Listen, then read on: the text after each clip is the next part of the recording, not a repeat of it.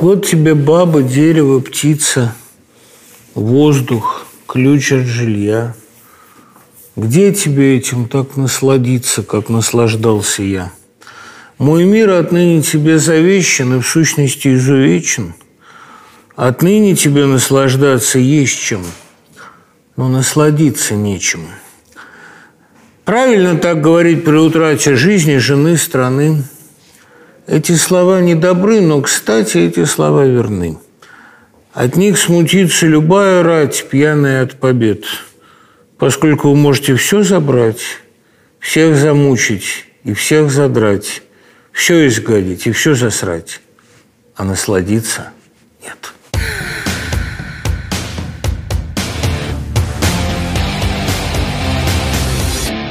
Вы же занимаетесь журналисткой с 85-го? С 82-го. С 82-го. С 85-го вы работаете в собеседнике. Да. А как вы справлялись без интернета?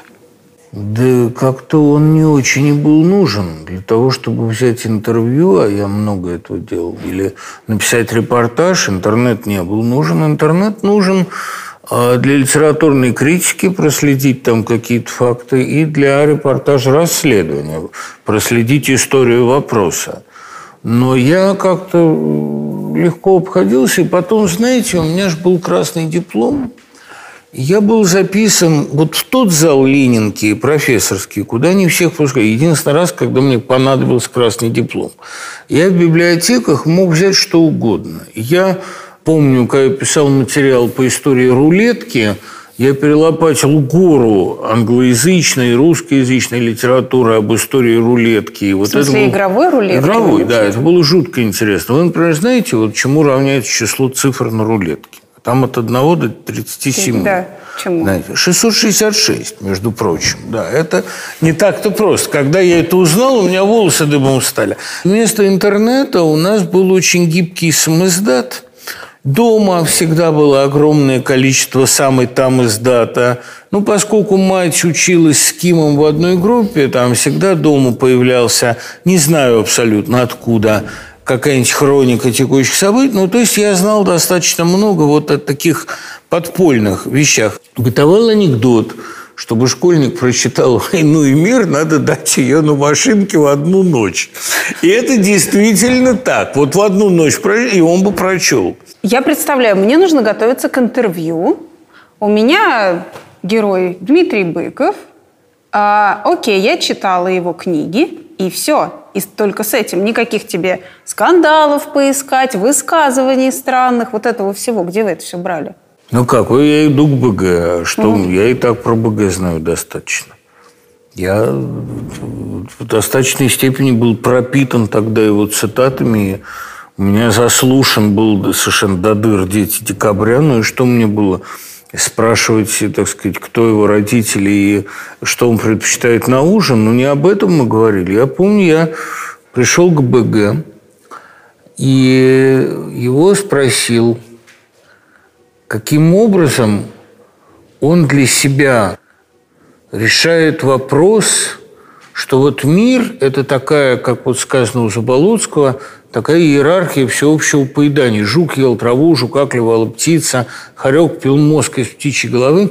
Почему вот мир а, так устроен? Где в нем Бог находится? А сказал, ну как же, вот, вот, пожалуйста, в одном из посланий апостольских сказано, тварь ожидает откровения сынов Божиих. Человек для того и создан, чтобы вот эту систему, эту иерархию э, детерминированного мира разрушить.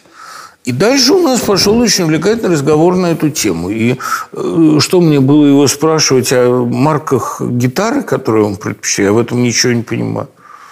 Я, может быть, спросил бы у него, там, как правильно играются некоторые его песни, но я все равно бы не понял, потому что мне на моих пяти аккордах, ну что мне?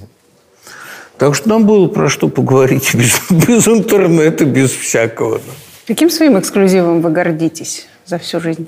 Ну, может быть, такой определенный эксклюзив был, когда я съездил в Перу, в поселок под названием Нахуй. Ну, произносится Ньяуи, а пишется Нахуй. Больше, кроме меня, там никто не был, хотя посылали очень многих. Зачем но... вы туда поехали? Из-за названия? Мне, я, я все думал, что меня обступят там вот бледные тени всех, кто туда пост. Но это оказалось действительно очень труднодоступно. То я понял, что сходить туда еще можно, но вернуться оттуда, это уж мы, нас чуть не смыло. Там разлив сели случился в горах. Как мы уехали, я не помню. Ужас был. Я уже молился, как только мог. Но сильное было ощущение. Ну вы туда зачем поехали? Да, это была безумно красивая поездка. Но э, главной целью ее было Ньяу. И там мы с гидом нашли, сначала нашли неправильное селение, нашли селение Хуина, Уинья. Оказалось, не то. Поехали в соседние за 300 километров на Хуи вот этот. Там общался с местным населением. Я и из местного почтового отделения – послал конверт главному редактору, чтобы он знал, что я там был. Чем население Хуина отличается от... Могу вам сказать, Уинья, она же Хуина, она э, названа была в честь местного племени Чанкас, которая, язык которого утрачен, потому что оно было наголову разбито в битве с инками – и когда местными, значит, когда местным вождям, вождям Чанкас отрезали уши в знак позора, они кричали «Уинья! Уинья!» Но что это значит на языке племени, забылось, потому что язык племени утрачен. Но селение стало называться, ну, видимо, они кричали, хуина какая случилась, вот ужасная какая вещь происходит, да? Вот, а ньяуи на местном наречии, то есть на хуи, как mm-hmm. пишется, означает «не смотри на языке другого племени», не смотри, потому что бог, местный бог грома, нарядившись убогим старичком, пришел в богатый город, на свадьбу. И все его выгнали нищего. Только одна добрая женщина дала ему мясо с бобами. И он ей сказал, я сейчас весь этот город накажу, а ты беги отсюда, иньяуи, не оглядывайся, не смотри. Она побежала и услышала, что за спиной грохочет ее город, который проваливается. И как Лотова жена, она обернулась. И бог грома ей сказал, ну вот тут и будешь жить, вот на этой горе, где ты обернулась. Он говорит, ну как, ну это же серая гора. Он говорит, хорошо, для тебя, вот только для тебя, за твое добро, здесь будет зеленое пастбище. И эта гора одна, зеленая среди моря серых. И вот Ньяуи – это, ну, это поразительно красивая легенда. Нам ее рассказала такая бабушка Мельчора, Мельхиора, местная старушка, у которой мы дома, значит, чаевничали. И гид мой, Эльмар Каренья, старательнейшим образом записал эту историю. И многие русские поехали потом в эту местность, ну, потому что очень она соблазнительна. Это стал модный туристический маршрут. Благодаря вам. Благодаря моей публикации в собеседнике. Но это была именно туристическая, как вы писали о туризме. Или ну, как? какой я, я, я просто, понимаете, ну, мне захотелось туда сходить. Туда, куда всех посылают. Меня отговаривала вся редакция. Я же поехал не за редакционный счет, а за свой. Мне просто стало интересно, что есть такое вот место. Надо украсть у вас идею и съездить. Что же там произошло за все эти годы? Да, да, да. Ты можешь съездить в Нигерии. Есть э, три удивительных поселка. Пизда, сука и гадина. Они расположены они в разных местах, они образуют такой довольно широкий треугольник. Причем самое удивительное, что если нахуй это довольно высокая гора, то пизда – это глубокая влажная впадина. Но оттуда ушли все жители. Когда я направил вот запрос в ближайшее турбюро, мне сообщили, что оттуда все вышли. Но я, я знаю, что оттуда все вышли. Но я не могу туда поехать, потому что это очень опасно. Нигерия – это страшно опасная страна. Но э, вы, конечно, этого интервью не вставляете. Но это есть. Почему просто... не вставлять? Ну, Прекрасно. потому что это мат, а мы же с вами оппозиция. Я оппозиция. Я а не вам могу... нельзя материться? Мне нельзя абсолютно. Я духовный человек. Я, кстати, вас хотела об этом спросить в том плане, что а, интервью в Rolling Stone а, давным-давно, да? Его сделал Илюш Кармус. Да. И, и оно э, заканчивается, вот как я помню, очень интересные ваши выражения про жопу. И про то, что вам так любопытно и смешно все, что связано с жопой, я хотела бы а, узнать, это... что вы имели в виду. а ровно то, что это слово и понятие почему-то вызывает смех и хорошее настроение. Знаете, вот она какая-то веселая, круглая, румяная. Это у Саши Никнул была идея пустить над городом, особенно, вы знаете, в такую мрачную погоду осеннюю, дирижабль, на котором написано «жопа». Люди смотрели бы на него и улыбались. Ну вот просто такой, ну такая вспышка хорошего настроения. Но сейчас, когда Россия так окружена врагами, когда все так посягают на нашу соборность и духовность, мне кажется, сейчас об этом говорить неуместно. В России есть секс? Секс? Ну, в Советском Союзе его не было. Ну, я, как я могу говорить за всю Россию? Россия огромная страна. Ну, вот женщина у Познера высказалась за, всю, за весь Советский Союз. Вам поменьше территории. Ну, она могла, да, могла себе позволить. Понимаете, я же оппозиция. И как я могу... А Россия обидится, оскорбит. А что какой-то инородец, какой-то наполовину еврей позволяет себе говорить о нашем русском сексе? Ну как я могу ну, себе? Они обидятся, еврей, они оскорбятся, да, потребуют кто-нибудь из региональных лидеров, мы все его знаем, потребуют, чтобы я извинился на коленях перед народом. Я не могу о сексе. Нет, о духовности могу, о сексе не могу. Нет. Когда вы стали бояться своих слов? Я просто первый Бояться раз. я ну, не стал. Вы, я стал как... измываться. Измываться я в общем, и, и буду, и да, и давно это практикую. Бояться. Еще бы не хватало. Боялся. Нет, но вы все время давно бы жил бы где-нибудь в более безопасном месте. Но обсуждать с вами всякие вещи дурацкие, подставляться, говорить о сексе я не буду. Вам кажется, что это подставляться? Конечно, подставляться. Жопа. Я, господи, я У нас с вами культурный форум в Петербург. Петербург – культурная столица. Там жопы-то нет почти ни у кого, вы говорите. Я думаю, мы с вами смеемся, ну хорошо. Нет, ради... мы с вами не смеемся. Какой может быть смех, когда жидомасоны и англосаксы, с одной стороны жидомасоны, с другой англосаксы, а есть еще англомасоны и жидосаксы, которые вообще уже абсолютно бездуховные люди, осаждают наш островок духовности с разных сторон. О чем мы говорим? Я считаю, что сегодня в каждом детском саду день должен начинаться со сборки, разборки автомата. А вы говорите, какой секс? И так уже со своим сексом, понимаете, довели страну до того, что она вымирает просто. Секс нужен для, для чего? Деторождение. Деторождение для чего? Для пополнения армии. Армии для чего? Для защиты от англосаксов. Вот об этом я готов говорить сколько угодно. Об остальном нет. Ну что? Вот читаю и думаю, почему не экранизируют Дмитрия Быкова? Вот все же есть и завораживающий сюжет, и зрелищность, и спецэффектом есть где разгуляться. Или это из тех книг, про которые говорят «это не поставить». Ну, знаете, вокруг культовых книг все время так. И про «Властелин колец», и про Гарри Поттера, и даже про «Игру престолов» все время будут говорить. Книга лучше. Конечно, это же не комикс какие-нибудь. А знаешь, какое веселье было вокруг книги писателя Филиппа Пулмана? В 2007 году по первой части его знаменитой трилогии «Темные начала» сняли фильм «Золотой компас». Позвали туда кучу мегазвезд, заказали графику, ну, чтобы все сверкало и кувыркалось. Но фильм, знаете, вышел такой, ну, как бы помягче сказать. Ну, в общем, не оправдал он ожиданий. Вот я еще помню, друзья мне говорили. Это великая книга. Это только первая часть. Ты все поймешь и полюбишь. Ну-ну. В общем, сиквел так и не сняли. Фильм, конечно, получил Оскар за лучшие спецэффекты, но разорил создателей. New Line Cinema обанкротилась, и в итоге ее поглотила компания Warner Brothers. Но тут за дело взялись BBC и HBO. Господа, сейчас идет война с магистериумом. Одни хотят держать нас в неведении, другие готовы сражаться за правду и свободу. Да, в этом году вышел долгожданный сериал «Темные начала». 13-летняя девочка разыскивает похищенного друга, путешествует по параллельным мирам и раскрывает масштабный заговор. Заговор?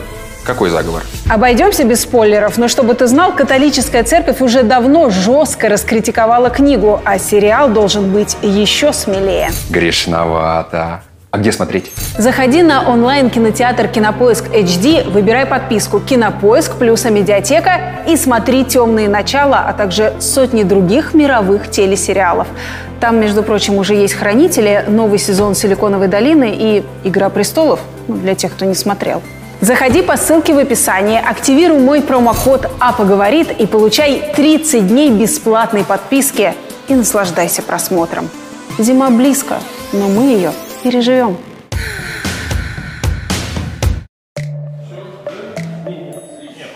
Вам вообще предлагали экранизировать вашу книгу какую-нибудь?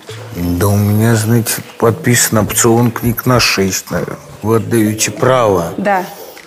А потом э, деньги мне дают, правда, вот такие вот, очень небольшие. А дальше это зависает. То есть деньги получены, а позор избегнут. Сейчас вот Шахназаров меня будет экранизировать. Э, Что именно? Икс. Ничего не будет. Вот я просто готов пари заключить. Мне удивительно, что Шахназаров вас взялся Но экранизировать. деньги, а мы дружим. Да? У вас совершенно разные взгляды. У нас с ним разные взгляды только на одно, на Путина. Да. А на Советский Союз у нас совершенно одинаковый взгляд. На историю, на постмодерн. Но все равно я уверен, что не будет этой картины. Я хотел вам поделиться одной историей со мной произошедшей. Еду я в метро, а передо мной стоит два подростка. Одному типа 11, другому 13. Они разговаривают на русском языке. И я понимаю, что я ничего не понимаю, о, о чем они говорят. Так как вы побольше общаетесь с молодым поколением, вот э, какие неологизмы вы выучили? Ни одного. Они, наверное, со мной стараются говорить на моем языке, снисходя к моей старости. Я никогда не слышал за последнее время ни одного неологизма. Должно быть, стоит мне отвернуться, и они начинают за моей спиной говорить свою тарабарщину. Но со мной такого не было никогда. Интересно поиграть. Угадаете вы их э, сленг или нет? Например, слово, слово «агриться». А говорится, это, я думаю, злиться. Это довольно часто.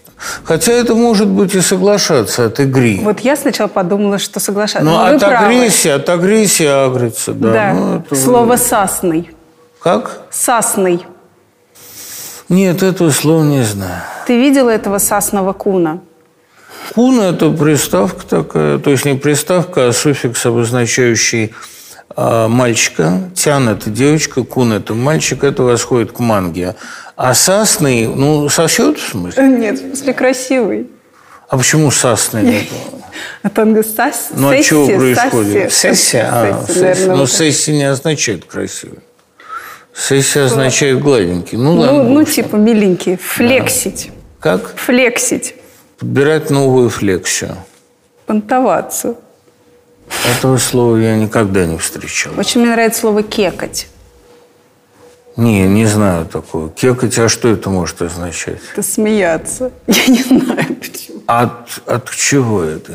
Вот э, мне понравилось выражение, мне тоже написали, что вчера чилили с мамой, очень классно похастлили. Ну, хастлер, это они, вероятно, считали хастлер. А чилить э, не очень представляю. Чил, э, что это? Ну, значит? слово «чиллаут», наверное, вы слышали? Нет, а что это? Ну, комната для отдыха. Отдыхать. Вчера мы отдыхали с мамой и транжирили деньги. Ну, где же те удивительные люди, которые все это... Нет, мои студенты ничего подобного не говорят. Ну, перцы, действительно. Поговорите со мной как-нибудь, ребята, на этом сленге. Может, я выучу что Нет, они говорят со мной на таком традиционном, я бы сказал, слишком нейтральном русском. Просто насколько важно для русского писателя вот э, вовремя словить новый язык вот этот? Совершенно не важно. Кто сейчас помнит, что такое хилять по броду? В 60-е это было очень модно. Э, Брод, Бродвей, улица Горького или главная улица каждого провинциального города. Это хилять по броду ушло. Так что у меня есть ощущение, что все эти наносные вещи, они нужны тем, кто пытается быть своим для этой молодежи. А поскольку я не пытаюсь быть для нее своим, я такой, ну, в общем, гарантированно старомодный человек. Такой проф, который приходит и втирает им про какого-то Петрарку, да, или про какого-то Диккенса. Я сейчас за рубежку преподаю. Но я и не пытаюсь как-то косить под своего. Я и ни внешне, ни костюмом, ни привычками никак не могу к ним э, ну, прохилять за своего. Поэтому я придерживаюсь этой старомодной ниши. К тому же я вообще принципиально стараюсь со студентами общаться подчеркнуто официально, чтобы э, мне, не дай бог, не пришили харасмент или попойку. Я же оппозиция, то есть человек очень уязвимый. А вы Если... боитесь серьезно? Я не боюсь, я просто знаю, что профессор любой в Америке, в России очень уязвим. Вот студенту не понравится, что ему там не зачет поставили, и студентке особенно напишут, он хватал меня за коленки. И сразу все. И что вы докажете? И я поэтому общаюсь с ними в основном в присутствии других людей. Ну, я, кстати, почти везде хожу с женой, поэтому. Ну вот, и как-то, э, понимаете, я очень боюсь оказаться в двусмысленном положении. Тут же набегут какие-то подонки, клеветники, напишут Андрею Малахову. Оппозиционер Дмитрий Быков хватает студенток за коленки. Позор оппозиции. Вот все у вас так. Нет, я не дам им этой возможности. Пусть они меня клеймят по идеологическим мотивам, а не по поведенческим. Вы на лекции ходите с женой? Да, она в ходит, школу? снимает мои Зачем школу? В ранг ИГС. А. Да. Ну, я предпочитаю с ней вообще как не расставаться. Тем более она снимает лекцию, мы ведем видеотеку. Э, и как-то мне с ней спокойнее. Ну, это, а в школу? Или вы уже... Нет, в школу я хожу сам, разумеется, в золотое сечение. Еще не хватало Катьку таскать в сечение. Но э, в сечении у меня достаточно надежные коллеги, и уж там я точно не буду хватать детей несовершеннолетних. И детям просто не придет в голову такая подлость. Поэтому угу. в сечении я уверен, там климат очень нормальный. А за ВУЗ никто сейчас не поручится. Университетская среда, видите, в каком растлении находится. Так что э, я предпочитаю со студентами общаться строго формально. В каком году были напечатаны утраченные иллюзии? Не знаешь ни за что. Ну, вот так. Вы э, в свое время часто говорите о том, что вы хотите открыть свою школу авторскую. Ну, я недостоин, конечно, поскольку я, во-первых, полуеврей, во-вторых, оппозиция. Но когда-нибудь, когда это не будет таким тяжелым грехом, я, конечно, хотел бы открыть свою школу. Здесь и сейчас не хотел бы, потому что меня замучают проверками и увидят, что у меня проблемы с пожарной безопасностью. Ну, очень большие проблемы с пожарной безопасностью. Ну, ну и потом, где вот человеку вроде меня, вот посмотрите на меня объективно, человеку вроде меня, как можно доверить воспитание школьнику? Ну, нельзя. Ну, просто на роже написано «Жидомасоны англоса». Понимаете? Поставить на колени и заставить извиняться перед отдельными региональными лидерами. Немедленно. Но если говорить о будущем, в котором уже будет, ну, процент безумия будет несколько меньше, да, тогда я, конечно, открою свою школу. Что в ней будет такого, чего нет в сегодняшнем? Ну, там будут несколько иные дисциплины. Я считаю, что все-таки школьник обязан совершенно, если говорить серьезно, он обязан изучать библиистику, потому что то, что половина школьников не знает, а, что такое Кана Галилейская и что такое притча о потерянной драхме или о заблудшей овце, ну, о чем с ними говорить? Как они будут читать Достоевского? Они про воскрешение Лазаря не знают ничего. Угу. А это ключевая сцена преступления наказания. Я думаю, что там будут изучать не экономическую географию, а историю великих географических открытий, изучать ее э, с точки зрения, скорее, литературной. Там будет своя история литературы, нанизанная на несколько конкретных силовых линий. Вот эволюция сюжета. Почему в какой-то момент, начиная, скажем, там, с принцессы Клевской, появляется психологический роман? Почему психологического романа до XVI века нет? А меня интересует э, эволюция а, детектива. Когда детектив начинается как история о поиске преступника, а развивается как история о поиске Бога. Мне хочется, чтобы дети, наконец, начали учиться интересному. Понимаете, вот современному ребенку бессмысленно рассказывать материал. Его надо привлекать самого к процессу познания. Мне кажется скучным объяснять ребенку, что такое сонет Шекспира и что такое вообще сонет. Я ему говорю, как сонет пишется, и заставляю его написать. Любой ребенок в состоянии написать сонет. Любой. Меня поразил совершенно мой курс. Вот я говорю, Гулливер э, Свифтовский – это такая антропологическая задача. Человек рассматривается на фоне великанов, карликов – фактически инопланетян Лапутян на летающих островах и э, мыслящих лошадей. И проводится таким образом через четыре зеркала. А вот через какие зеркала вы провели бы современного человека, сочиняя современного Гулливера? Вот они придумали замечательную схему. Э, Гулливер на острове Аватаров, да, потому что там ведь аватар, то, кого мы вместо себя рисуем, виртуал, наш виртуал, он всегда красив, строен, питается правильно, в фитнес ходит, но с реальностью ничего общего не имеет. И потрясающая там одна девочка придумала, Гульвер на острове чиновников, которые все хапают, все делается за взятку, и все подсиживают, все ненавидят. И Гулливер на острове покойников, которые Наоборот, хотят все отдать, но никто не берет. Хотят всем поделиться, все рассказать, а никто не слышит. Это очень круто. На сегодняшний момент почему вы как бы уже не делаете это, эти шаги? Сложно найти здание или действительно вы считаете, что вам не дадут э, частную школу? Нет, все, все шаги, которые надо, я делаю. Я преподаю. Но своей школы в нынешних обстоятельствах у меня быть не может, потому что ее просто задушат экономически, немедленно. Понимаете? Ну почему вы так заранее об этом говорите? Потому что я это знаю. Есть вещи, которые я знаю. Я прожил 52 года. И каждый из этих 52 лет отнимал у меня иллюзий. Представляете, сколько у меня их было. Но э, сегодня, вот если вы обратите внимание, это такая тенденция общероссийская – люди находят миллионы предлогов для того, чтобы не делать. Да, я поэтому и И это понятно, потому что если начать делать, просто чтобы доказать, что ничего сделать нельзя, все будут душить любую вашу инициативу. Запрещать э, преподавание тех или иных дисциплин. Как можно детям давать библеистику? Или вы хорошо, тогда мы будем изучать. Зачем? Дети еще Библию не читали, а вы уже даете литературу. То есть они найдут любой предлог, чтобы задушить любую новацию. А если вы им об этом скажете, они будут оскорбляться. Говорить, вы нас оскорбляете. Они же из-за всего оскорбляются. Их скоро чужое дыхание будет оскорблять. Да? Они очень нежные все.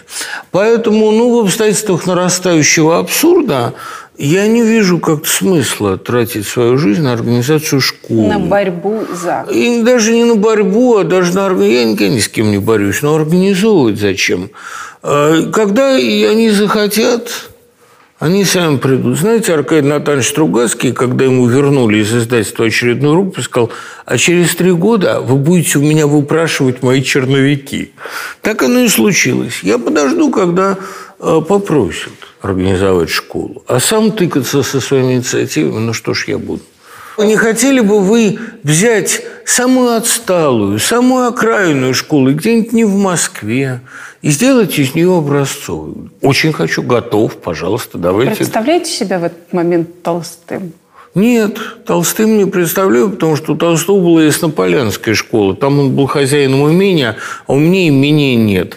Но если бы меня позвали в провинциальную школу и сказали, Дмитрий Ильич, вот тебе три месяца, сделай за, за три месяца из нее передовую.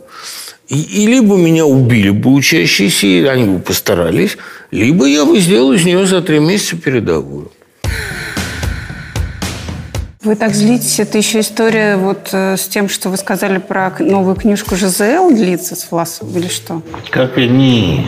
Я не злюсь совершенно. Я просто говорю, что вот сейчас мы проходим новый этап травли оппозиции. Но история с Гусейновым, вот правда, ну, за грань добра это естественно. Это вот. И когда я вижу, что Вышка приняла заявление рекомендовать ему извиниться, если он после этого не уволится, то он просто лукавый раб. Понимаете? Но это плюнули в лицо профессорскому сообществу. Я думаю иногда, что следовало бы уже а пойти по пути такого доведения до абсурда. Вот говорить то, что они хотят услышать. Про англосаксов, про вождемасонов, про инородцев. А попробовал бы кто-нибудь в Азербайджане бы сказать что-нибудь про азербайджанские... Сегодня же побили бы, как русские слишком терпимые к инородцам. А хамели тут вообще как себя ведут вообще? Говорят, Шейнин, наш афганец, с дерьмом вошел в студию. Да он два ведра дерьма должен был принести, чтобы всех этих... Вот, вот в таком стиле. Я думаю, что это бы сильно подняло бы ваш рейтинг. Слушайте, а как вы, как педагог, боретесь вот с этим? Никак не борюсь. Я говорю, сидите и тыкайте, но чтобы я не слышал, чтобы тихо. Я, знаете, я просто очень давно видела вашу лекцию в школе, какая кто-то выложил в YouTube. И я понимаю, им преподает литературу сам Быков. А эти девочки, Ну и пусть. Это не мешает одно другому. Наоборот, э, мне кажется, если меня слушают в классе три человека, это прогресс, это хорошо. И для этих троих я буду говорить, остальные у меня одно пожелание. Если они могут сидеть тихо и заниматься своими делами, пусть сидят тихо. Если не могут, я их просто не держу. Я не добиваюсь стопроцентной посещаемости. Ну, что я буду их насиловать? Другое дело, что у меня довольно все-таки интересно, поэтому они ходят с удовольствием. А заставить человека учиться нельзя. Либо ему это нужно, либо нет. Ну, идет расслоение, понимаете? Либо остаются те, которые быстро прогрессируют, либо те, которые медленно деградируют. Для тех, кто медленно деградирует, существует телевизор. ну в вашей школе же это все-таки платная школа, правильно? Золотой Какая разница? а, контингент детей. Никакой абсолютно. А вы что, вы думаете, в платных школах трудных детей не бывает? Да туда отдают самых трудных, которых из бесплатных уже погнали. Если родитель имеет возможность платить, он сдает его, делает с ним что угодно, только чтобы дома не балбесничал. Мы получаем очень трудный контингент. К тому же дети людей более-менее денежных, а, это дети очень недолюбленные, потому что родители заняты, родители деньги делают, чтобы детям было на что учиться. Я никогда не преподавал детям олигархов, но если бы мне случилось, я думаю, это были бы самые трудные дети. Обычная платная школа, она э, состоит из очень трудных детей. Они богаче учителей, думают, что могут с ними все себе позволить. Там учителю поставить себя гораздо труднее. Там нужна даже не строгость, там нужно с самого начала дать им понять, что они очень умные. Тогда они будут стараться тянуться за этим образом. Но вообще э, трудность или легкость или ум ребенка, к сожалению, не зависит от финансов. Это в огромной степени зависит от его мотивированности. Если он чувствует, что ему отец и так купит место в любом вузе и откупит его от армии, зачем ему учиться?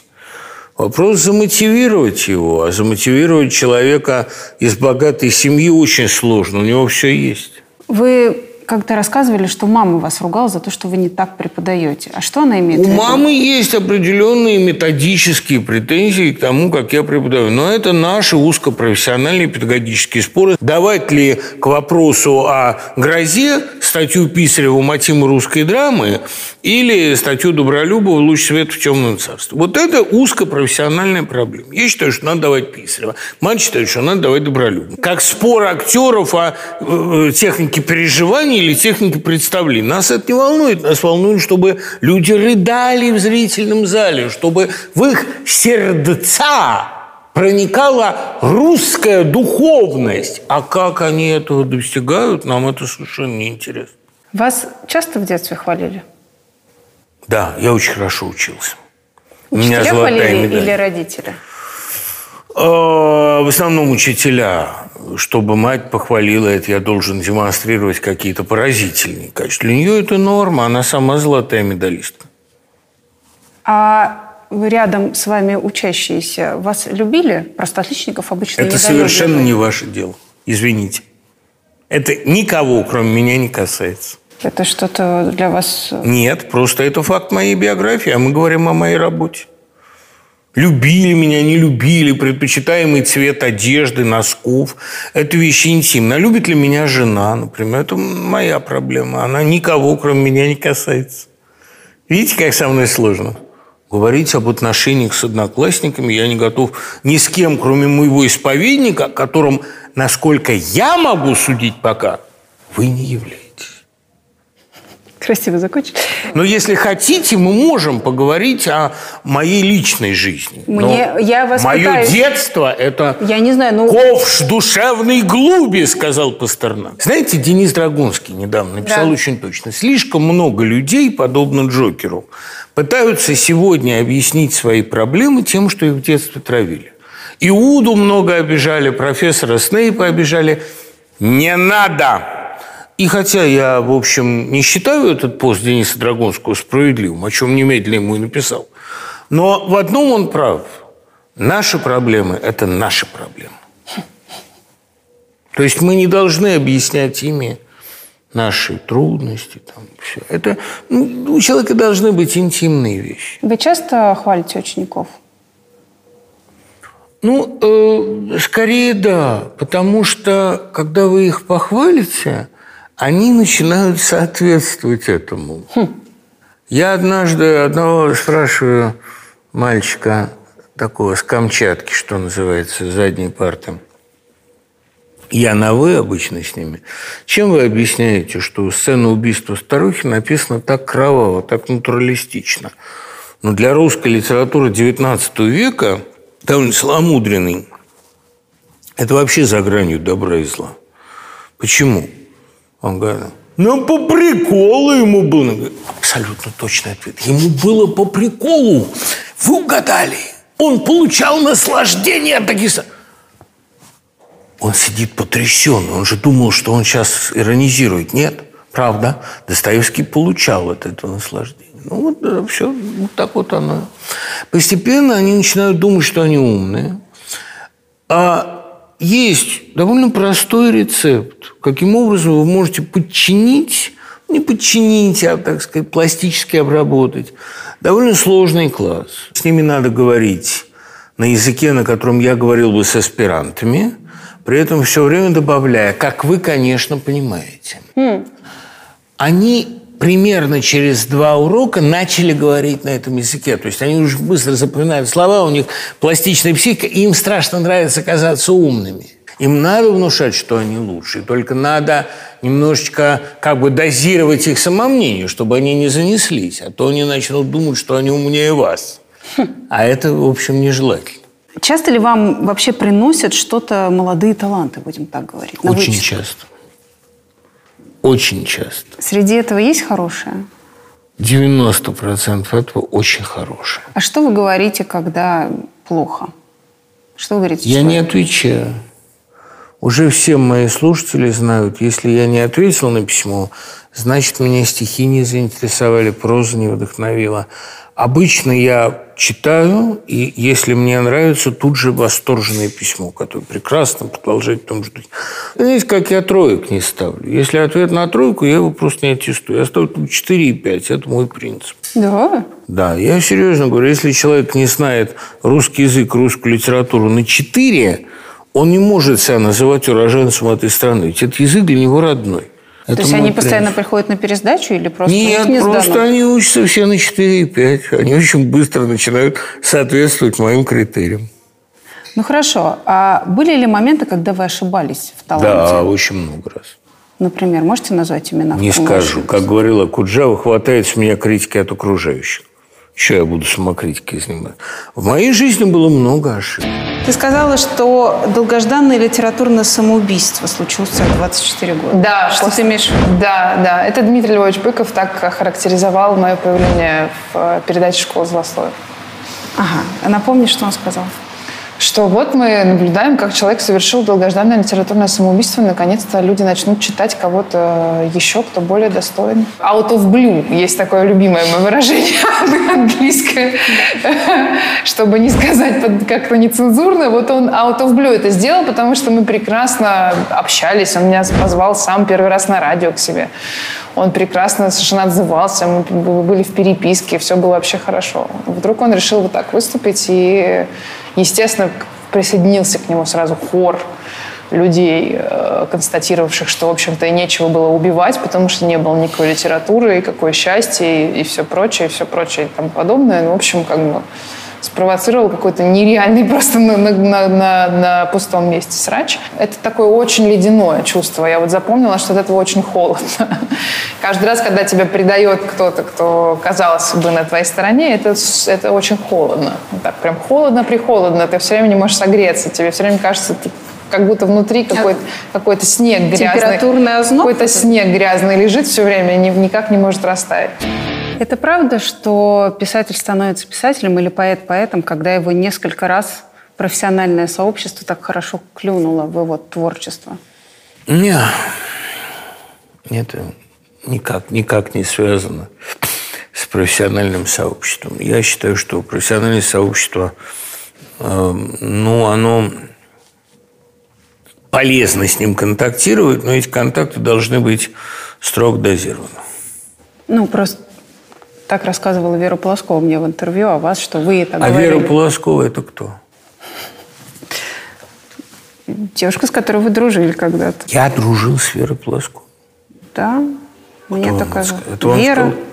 Я никогда не дружил. Я видел ее Ну, два раза в жизни. Может быть, это такая странная форма приятельства. Один раз я был на ее вечере в Одессе, и один раз она пришла ко мне просить предисловие к книге, и я ей сказал, что я ей этого предисловия не дам. Почему ей отказали? Ну, потому что мне казалось, что ей рано издавать книгу. Книгу надо издавать, когда у тебя три книги написано. Нет, мы никогда не приедем. А кто это Вера Плоскова? Вы так всегда прощаетесь с людьми, с которыми поругались? Нет, Ну, я просто ответственно. хочу, я задаю конкретно, кто такая Вера На Плоскова? мой взгляд, поэт. А, поэт, ну тогда дело другое. Но такого друга у меня нет и не было. Мы не были знакомы, мы встретились два раза. Потом Вера Полоскова внезапно стала обо мне писать и говорить какие-то глупости, совершенно мне непонятно. Я все пытаюсь узнать, кто такая Вера Полоскова, почему она что-то обо мне говорит. Потому что вы о ней однажды сказали в ЖЖ. Что я не сказал в ЖЖ? Могу процитировать. Процитируйте. То, что Вера делает сейчас, это нормальное такое литературное самоубийство. Да. И именно чередой таких самоубийств были многие хорошие литературные биографии. Я содрогаюсь, читая то, что она пишет в ЖЖ. Все эти нагромождения искусственных восторгов, все эти описания собственных успехов, все эти хорошо нам знакомые через запятую перечни безумно талантливых друзей и их несмешных острот, и все это взахлеб, и все это с этой фальшью самонакручивания, которое распознается мгновенно. Ну что, плохо? По-моему, хороший текст. Но это никак не говорит, согласитесь, ни о дружеских, ни о приятельских, Нет, нет, а ни даже о человеческих смотрите, отношениях. Я почему вас спросила, ошибались Это о вы? том, что она пишет. В какой-то момент мне показалось, что она разрушает себя для того, чтобы себя пересоздать. На мой взгляд, тут ничего обидного нет. Пока она разрушила, пересоздания никакого я не вижу. Как вы думаете, почему этот пост так сильно на нее подействовал? А он сильно на нее Да. пойдет? Она это описывает как э, действительно очень большим своим таким прям Ну, не психологическим знаю. Ну, знаете, иногда вот как-то твои слова так сильно иногда действуют на людей, что они меняют свою жизнь. Это такой феномен поэта, литературы, да? Но я как-то не вижу, что бы здесь могло сильно подействовать. Здесь сказаны довольно очевидные вещи.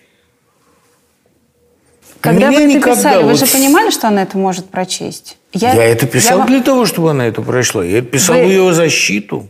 Я хотел, чтобы она увидела, как ее посты выглядят со стороны. То есть описать ее стратегию. Стратегия в том, чтобы уничтожить себя и возродиться. Но это касалось Полосковой поэта. Как человека, я подчеркиваю, я ее видел два раза и, честно говоря, как-то и не стремился увидеть в третий. Мне кажется, что а, если твои слова сильно действуют, значит, они попали в нерв. Скажите мне, гений в плане писатель и хороший человек – это всегда вместе или чаще нет? Не знаю. Ну, то есть может ли быть человек, который вас дико раздражает, плохой человек, при этом он очень талантливый писатель? Нет, не может. То есть обычно для вас хороший писатель, он же очень хороший человек. Нет. Не так? Вы задали конкретный вопрос. Человек, который сильно меня раздражает. Может быть, гений? Нет.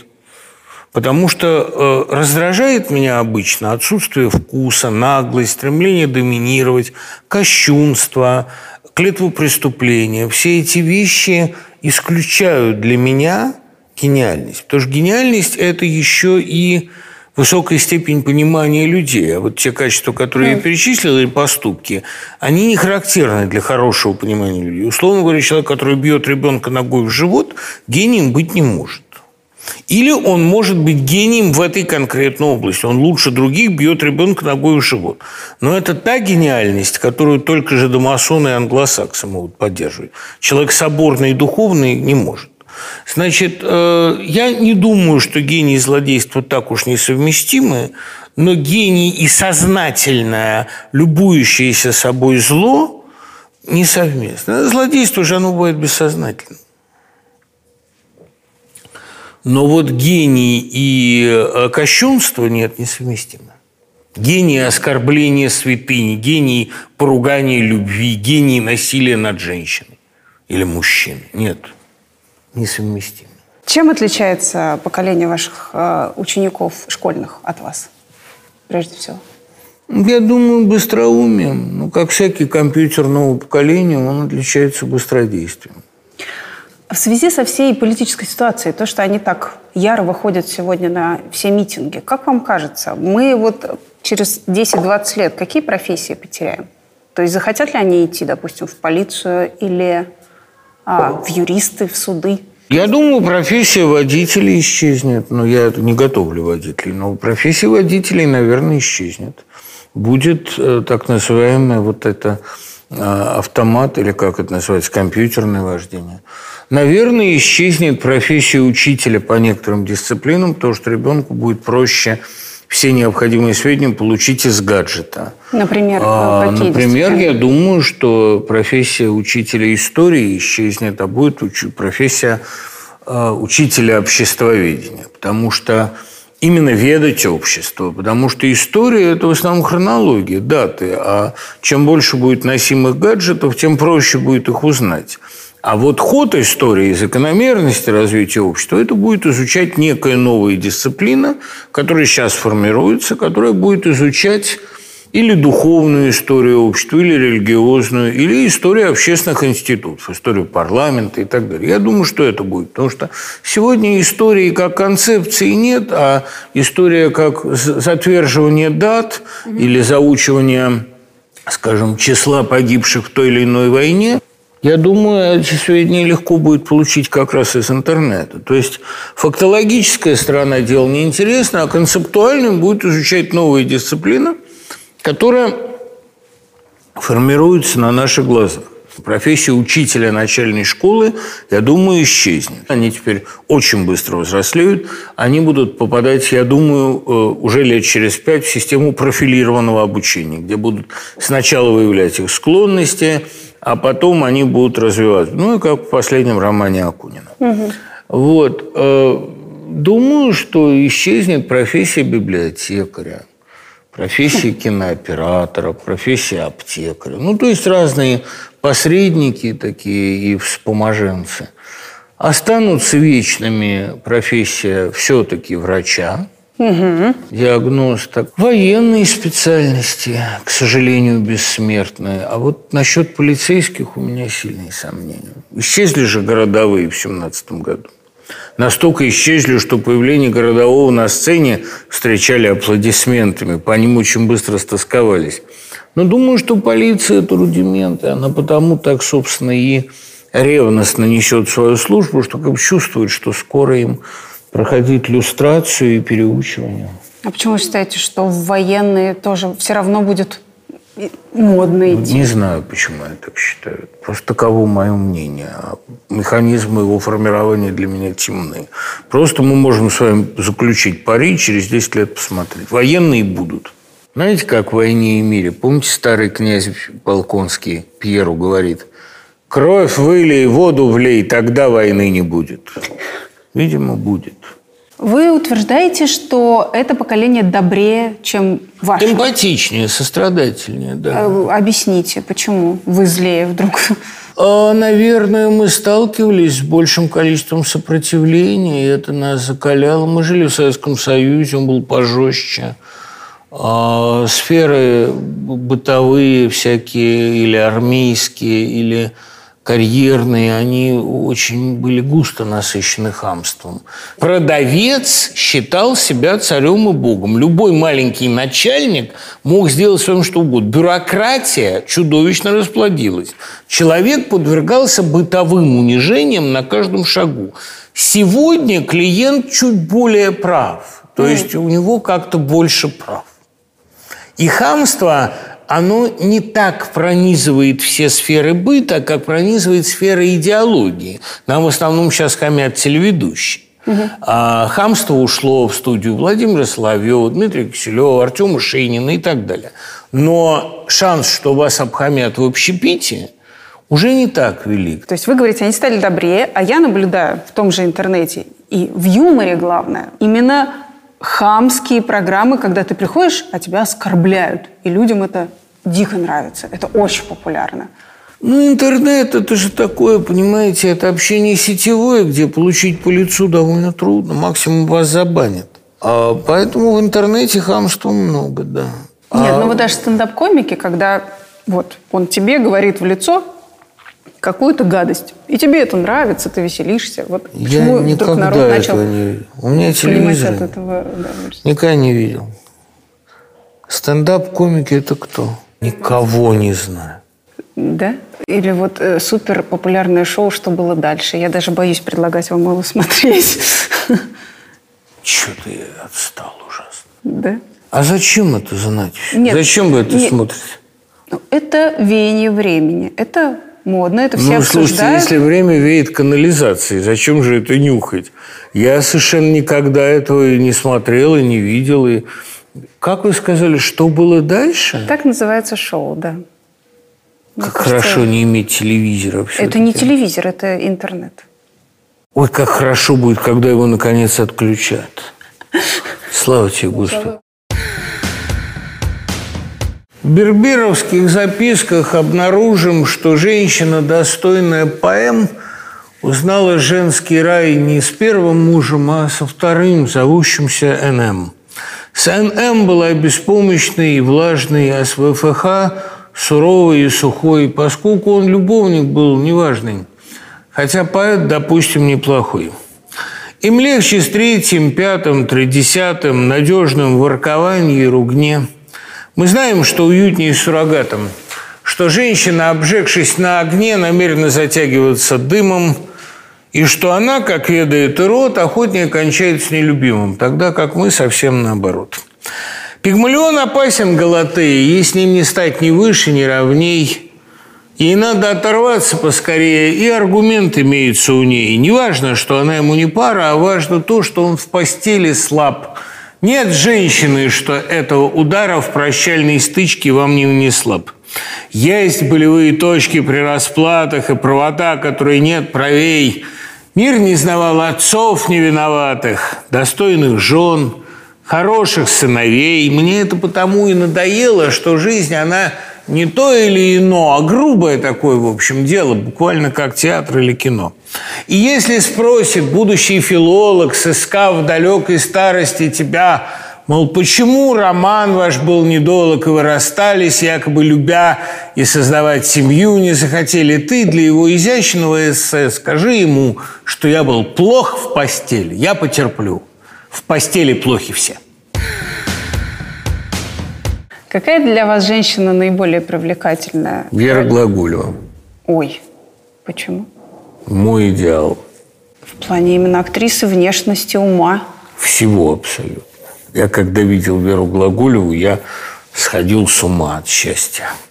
Я один раз с ней в лифте ехал, еще не будучи с ней знаком. Так это произвело на меня большее впечатление, чем любое экзотическое путешествие. Три дня был не в себе. Когда вы увидели первый фильм с ней? Или спектакль? Искренне ваш, это был в 82 году. И что, почему вы вдруг? Почему она? Удивительное сочетание внешности, характера, биографии, творчества, всего. Вера – это был мой идеал. Вы брали у нее интервью? Много раз. Да мы на «ты» были потом уже. Она лекции мои слушала. Я только ей говорю, Вера, ради бога, на мои лекции не приходи, я рот открыть не смогу. Ну, да что такое? Нет, Вера, я тебя умоляю. Я настолько перед ней благоговел. А вы ей признавались в этом чувстве? Сколько раз? Я, эту, я первое интервью с этого начал.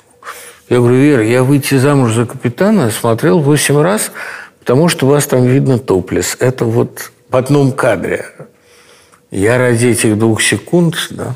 Но вообще я э, ее считал ну, недосягаемым совершенством. И она им была. А вы когда-нибудь всерьез рассматривали, что у вас бы мог получиться Нет, роман? ну что, ну с ангелом какой может быть роман? С небожителем. Нет, я, я руку ей поцеловать не мог, что вы.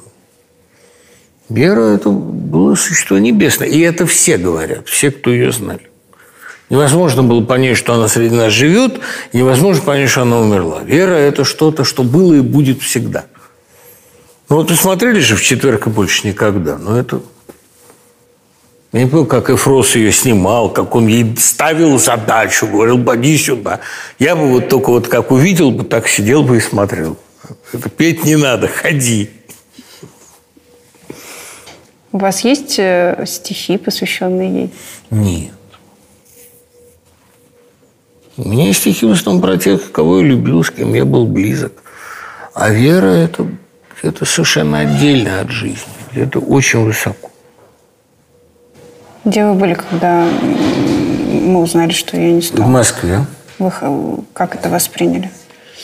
Ну, я знал, что она болеет тяжело. Знаете, для меня же, как говорил Дамблдор, э, смерть – это для развитого ума лишь одно из приключений. Я не могу сказать, что у меня очень развитый ум, но поскольку я знаю, что никакой смерти нет, э, я как-то, у меня свое к этому отношение. Вера ушла туда, где ей лучше, где она не будет э, страдать от физической боли, где ей будут легко давать деньги на реализацию ее замыслов. Она там снимает кино. Могу я спросить про вашу супругу? Мою жену зовут Катя Кивхишвили. Я хотела спросить про ее возраст. Это вас совершенно не касается. Я же вас про ваш не спрашиваю или про вашего мужа. А мне это совершенно и не надо знать. Нам с вами не детей крестить. Мы увиделись, поблагодарили друг друга, забыли, ушли. Нет, что вы. Кому какая разница, сколько лет моей жене? А, вот мой возраст я не скрываю. Мне 52 года, будет 20 декабря. Поздравления принимаются. Но заранее нельзя, ну, остался месяц. Я иногда об этом вспоминаю. Поначалу. Ну, и тут же ст- стараюсь забыть. Но я все время с молодежью, она как-то меня отвлекает, заставляет как-то держаться в тонусе. Именно поэтому я хотела спросить вас о Кате. Не, это я готов обсуждать все, кроме родни. Родня это... Понимаете, ну мы же даже о женщинах первых лиц государства ничего не знаем. Их личная жизнь абсолютно за заносится. Мне кажется, вот президент России подал нам всем прекрасный пример. Мы ничего не знаем о его окружении. Прекрасно. И нечего выпячивать, понимаете, свою подноготную. Человек – это то, что он говорит и делает. Очень хорошо. В России не будет политической свободы, пока в ней будет доминировать патриархальная семья. Условно говоря, пока женщина не начнет изменять мужу и пока муж не признает эту измену некоторым символом свободы. Это я пересказываю, это кусок из лекции, это я пересказываю э, роман Чернышевского «Что делать?». Да. Это не мое мнение, а пересказ романа. Но пока в России будет патриархат, политической свободы ждать нельзя. Объясните, пожалуйста. Вы согласны быть всегда в подчинении мужчины? Нет, меня эта тема как раз очень сильно И волнует. меня. Много ли вы знаете женщин-политиков, женщин-политических деятелей, женщин-спикеров, женщин-журналистов? Не репортеров, а женщин-журналистов-расследователей.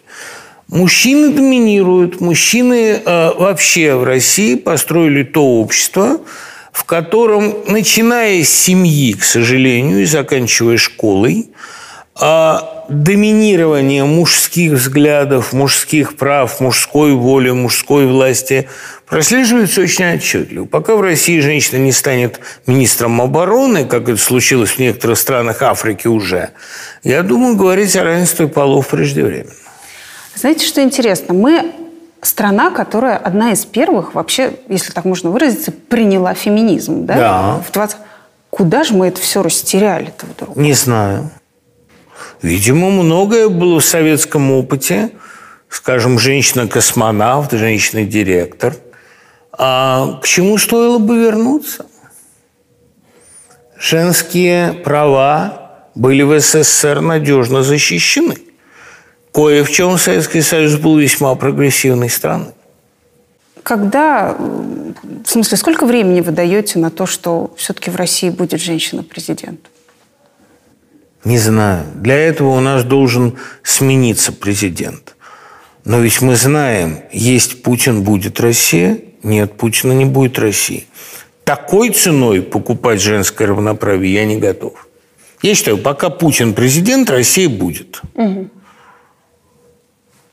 А что будет после России, мне не интересно. Также вы однажды сказали, что время альфа-самца закончилось. Да. Мачизм – это такая вещь, такое так, мужская гордость, и мужская трагедия, и мужское доминирование, и мужская обреченность. Это все закончилось в 20 веке. Я не очень понимаю, зачем нужны сегодня альфа-самцы. А кто сегодня герой? Я за Мужской мужчин всех не могу говорить, я оппозиция. Я могу сказать, каким должен быть герой, чтобы понравиться мне. Он должен быть умным, сложным и непредсказуемым. Вот примерно таким.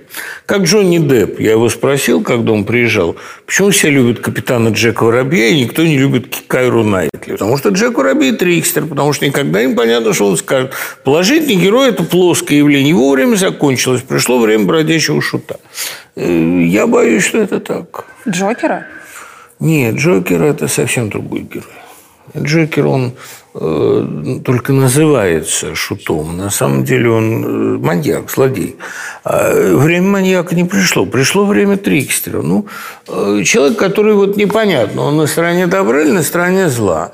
А может быть, вообще добро и зло – это оказиональные понятия. А может быть, важна способность к развитию. Меня почему зацепила эта фраза про альфа-самца, потому что мне кажется, что, по крайней мере, женщины моего окружения как раз только сейчас этого и жаждут, и ждут.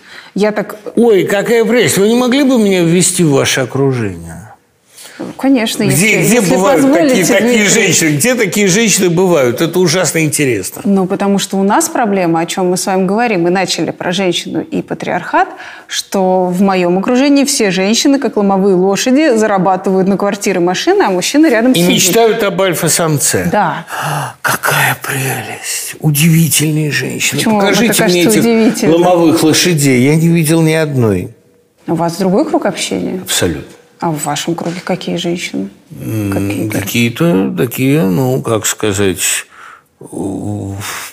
ненавидящие альфа-самцов, брезгующие ими.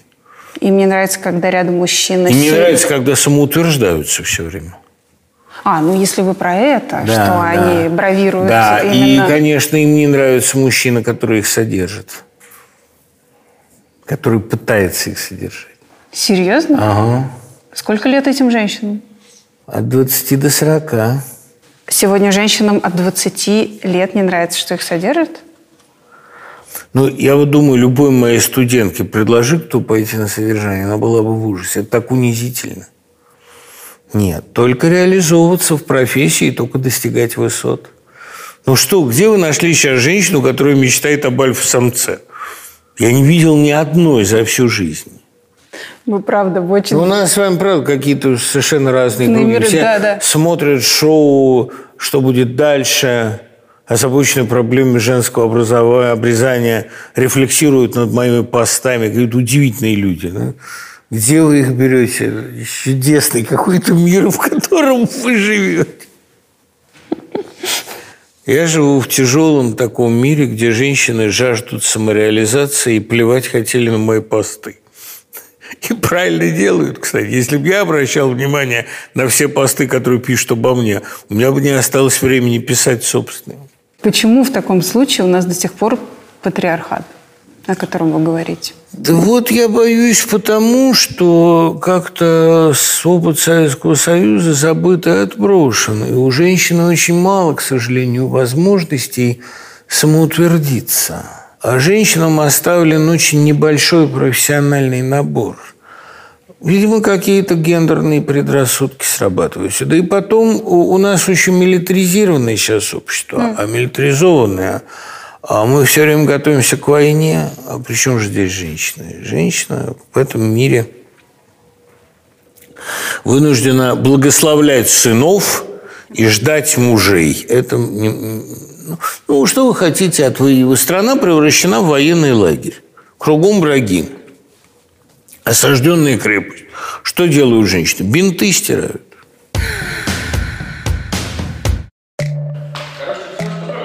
Ну, куда мне быть на уровне молодежи? Мне 20 декабря будет 52 года. Как ничего мне не уже в гроб надо готовиться, в гроб собираться, понимаете? В наш советский колумбарий. А вы говорите, быть на уровне молодежи.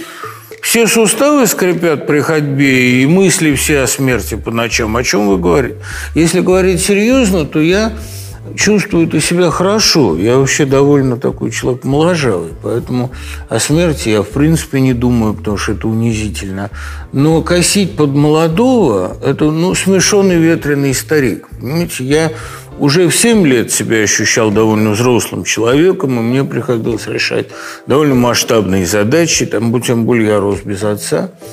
Зарабатываю я с 14 лет, поэтому у меня как-то вот период этого инфантилизма, он закончился довольно рано. Я не хочу э, косить под молодого. Я с удовольствием готовлюсь к старости, лучшему периоду нашей жизни. Хотела спросить вас про «Жигули». Вы до сих пор на них ездите? Да, недалеко, как сегодня ездил на них. Это моя машина. Это «Жигули»? Ши... шесть- Седьмые. Седьмые. Седьмые Сколько им «Жигули». лет? 21. 21 год, у вас одна и та же машина. Одна машина. А что, надо несколько? Почему вы так верны этой марке? Привычка, консерватизм, любовь к товарам отечественного производства. А вы когда-нибудь чувствовали себя богатым человеком, Дим? Ну, богатым э, по советским меркам, то, что я не думаю каждый день, где перехватить до зарплаты, в этом смысле я человек богатый. А по меркам новорусским нет, я человек не богатый. Именно поэтому я и жив до сих пор. Иначе бы меня давно убили, а деньги отняли. Почему вы Ну, я них же хорошо- оппозиционер. Ах, да, я все время Конечно, забываю конечно. об этом. Да. У меня очень мало денег. Ну, то есть, по советским меркам у меня их хватает. Я могу там в кафе пойти, когда мне хочется есть. Могу купить себе, вот я сегодня себе купил сыр сулугуни на нашем рыночке. Могу себе позволить. Колбаса телячья, ну, иногда. Ну, вот я купил себе все-таки вот не- неплохой джинсовый костюм новый в Польше. Это польский. Ну, ничего, так могу. А вот э, таких широких трат, типа дома на Гавайях, я не могу себе позволить. Можно я одну разницу спрошу? Когда я беру, разговариваю с Акуниным, человека три жилплощади в разных концах света. Ну, Акунин гениальный писатель. Он умеет писать Вы хотите сказать, что он продается дороже, чем вы? Конечно. Он не продается, он стоит дороже, чем я. Продается, об оппозиционере говорить нельзя.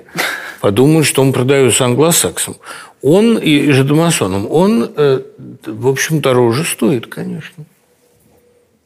Он умеет рассказывать увлекательные, при этом высокоморальные истории. Я перед ним преклоняюсь. Я тогда не понимаю, почему вы столько много работаете и не позволяете себе вот этого. Знаете, Это вот ваша- вы не ну, поверите, но я тоже этого не понимаю. Я регулярно задаюсь этим вопросом. И не могу найти ответ. То есть я допускаю, что если бы я меньше работал, мне, может быть, больше бы платили.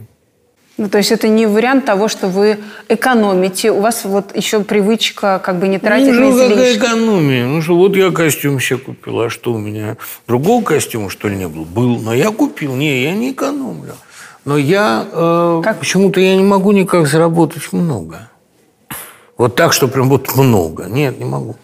Ну, наверное, я занимаюсь теми вещами, за которые и не платят много. Ну, не знаю. Я вот была в домах писателей, они хорошо живут. Я не могу сказать, что я живу плохо. У меня двушка. Ну, не однушка все-таки. Все необходимое, то есть стиральная машина, холодильник у меня. То есть по советским меркам я неплохо живу. У меня кровать. Ну, ну все нормально. Как вы чувствуете себя в компании богатых людей? Я не бываю в компании богатых людей. Вы же не богатый человек? Нет. Я очень много работаю. Вот я вчера, например, дал три семинара, потом три часа начитывал аудиокнигу, потом читал лекцию, потом приехал домой и лег спать. И вот так у меня практически каждый день. Мой день довольно плотно расписан. Либо я сижу дома и пишу, либо я преподаю, либо я езжу с гастролями, с лекциями, с чем-то там. Или я еду как журналист на репортаж. То есть у меня нет времени посидеть в компании богатых людей. Ну, я, Я подозреваю, что и у них нет времени посидеть в компании со мной. Мне кажется, им бы было интереснее. Они чего-то даже не предлагают. Я не помню звонка от богатого человека, что «Дим, что ты делаешь сегодня вечером? Ну, посиди». Нет, такого не было. А, кстати, никогда не заказывали, знаете, есть корпоратив, вот а, ваш творческий вечер, будем так говорить, или какую-то лекцию. А, Такое бывает? Что на корпоратив приглашают ну, не на корпоратив э, гулянку, а вот есть такое, да, что как бы вот мы собрались, у нас клуб. Что собрались послушать. богатые и заказывают лекцию? Да. Где вы берете этих удивительных людей? Познакомьте меня с ними. Я знаю, Александр Глебович Невзоров периодически в Италии читает лекции для очень богатых русских. Ну то кто Александр Глебович Невзоров? Он в Бога не верует. Нет, что? Вы мне, правда, если у вас есть такие знакомые, вы им скажите, я им, может быть, прочитаю лекцию. Но только чтобы они мне официально выплатили средства, потому что я оппозиционер, и за нами следят в три глаза. Вот. Меня э, всякий раз, как приглашают, меня один раз Пригожинские пытались подловить, не вышло. У меня все деньги официально, все белая бухгалтерия. Так что, если они захотят, то пусть они подпишут договор с прямой речью. Они тогда, кстати, и подписали, и на этого страшно попалились. Я представляю, как он их чехвостил. В общем, ну, газета раскрыла всю эту провокацию. А для меня очень э, приятно будет, если меня богатые люди пригласят прочитать лекцию. Я пытаюсь научить их, как я добру, как я его понимаю, но только чтобы они провели официально все платежи. Тогда я готов. Вы говорите, что смерти нет, это что-то библейское в вашем Почему понимании? библейское? Ну, просто никакой смерти нет. Смерть – это иллюзия. Душа человека бессмертна. Я это знаю. Знаю не из книг, а на основании достаточно глубокой рефлексии. Мысль о смерти для человека потому и невыносима, что никакой смерти не бывает. Это э, смерть чисто физическая, которая знаменует собой переход на следующую ступень. И этих ступеней там еще очень много. Когда вас недавно ввели в кому, Ну, медикаментозно, написали- это же настоящей такому и не было, понимаете, слава богу. Но, говорят, она просто более для мозга травматична. Но я проспал двое суток, да. Мне показалось, что я видел Бога. как Что Бог выглядит? занимается украшением мира. Он выглядит хорошо, вам понравится. Как мужчина, как женщина. Ну, я же Какой не знаю, как мужчина? вы его увидите. Он может вам явиться в каком Ну, как угодно. он вам ви- увидел? А как он мне явился, это мое дело, а вам он явится в совершенно другом. Он же каждому является в своем обличии, а некоторым вообще не является. Вот альфа-самцам, я думаю, он не является, иначе бы они не были альфа-самцами. Вы можете описать мне это состояние? Нет, Вот, не могу. э, Я не торгую своим экзистенциальным опытом. Я готов Нет, вам вы об описать этом рассказали своими- своим вот слушателям. Ровно то, что я рассказал моим слушателям, я готов повторить. А вот э, Есть две новости, обе хорошие. Во-первых, Бог есть. То есть я не могу списать это на действие медикаментов, все эти прекрасные сны и приключения, потому что такого не было в моем сознании. Я бы такого не выдумал, я такого не помнил. А Бог есть, и Он занимается преимущественно украшением мира. Вот одним из самых ярких моих воспоминаний в этом путешествии между жизнью и смертью, в этом блуждании, а, был небольшой, примерно 40-летний, с внешностью Дроссельмайера человек, который развешивал украшения посреди реанимации. Причем видеть зал этой реанимации я не мог, я был еще под наркозом. Но он в этом помещении развешивал золотистые ягоды и раскладывал невероятной красоты с арбуз величиной вкуснейшие сливы. что я видел, с кем говорил и какие мне там предсияют развлечения, это моя личная тайна. У вас все будет совершенно иначе. Ну, вам, во-первых, не 52 года, начнем с того, что у вас другой опыт жизни. Вы, может, не так нагрешили, как я, а может, у вас нет таких заслуг, как у меня. У вас все будет иначе. Но будет, это вы даже не сомневаетесь. Вы верите вообще в Бога именно в плане вот... Ну, а как можно не верить в Бога? Юнга однажды спросил, вы верите в Бога? Нет, я знаю. Вера – это слабо сказано. Я знаю. У вас были доказательства того, что вот... э, Доказательства помимо- разлиты в воздухе, но это все равно, что, понимаете, говорить, что нет Шекспира. Ну как, пьеса-то есть? Как это отрицать существование Творца, когда налицо акт творения? Но это как-то, знаете, э, как неблагодарно. Творцу обидно. А кто это еще натворил-то? Бог вот он, он тут, он присутствует, он стучит в вашу дверь. И потом у него столько врагов, разве количество его врагов вас не убеждает? Ну, его столько народу ненавидит искренней ненавистью. Разве его может не быть? Хотя бы так, апофатически, от, от- от отрицания. Разве вы не видите его наличие?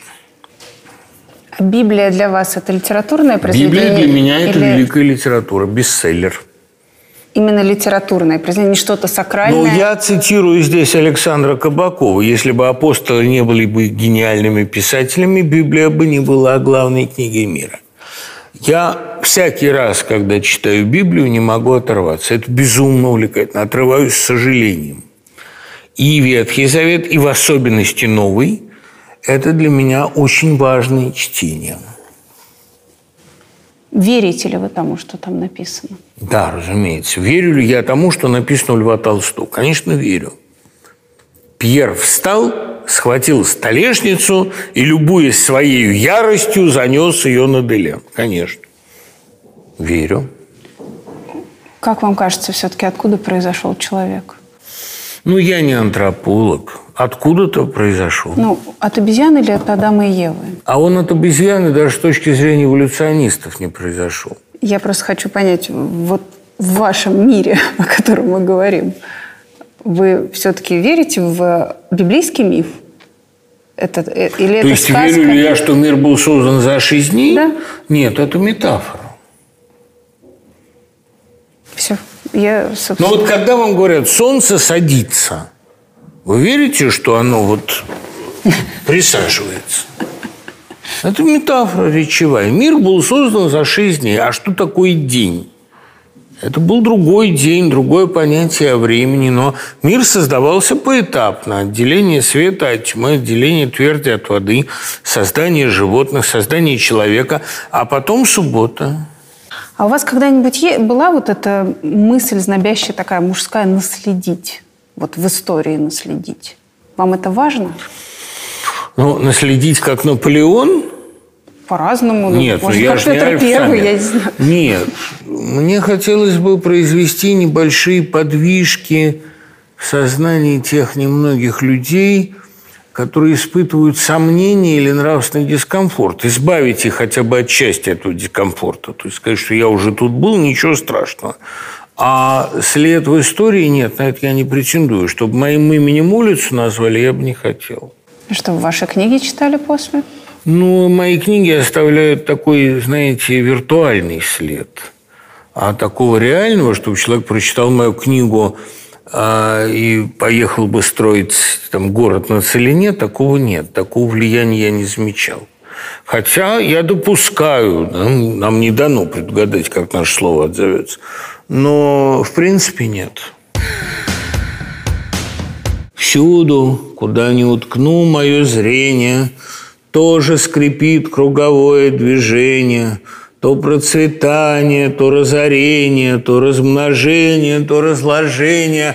Сыплются с веток бузинные ягоды, дождь продолжается, лес восторгается, в лужах дробятся бензинные радуги, все размножается, все разлагается. Лучший из лириков века двадцатого В бездне голодного года двадцатого, скорости после утраты Шахматова, в бешеном реве пожара Косматова, воображение свое воспаленное тщетно пришпоривал, пряча рыдание, ждал, что настанет равно отдаленное от разрушения – и созидание. Пятое действие более-менее не походить на известные ранее ни на сложение и умножение, ни на деление и вычитание, словно несешь с небывалой отвагою, странным путем, незнакомой орбитою, яшмовый кубок, наполненный влагою не у земли или неба добытую.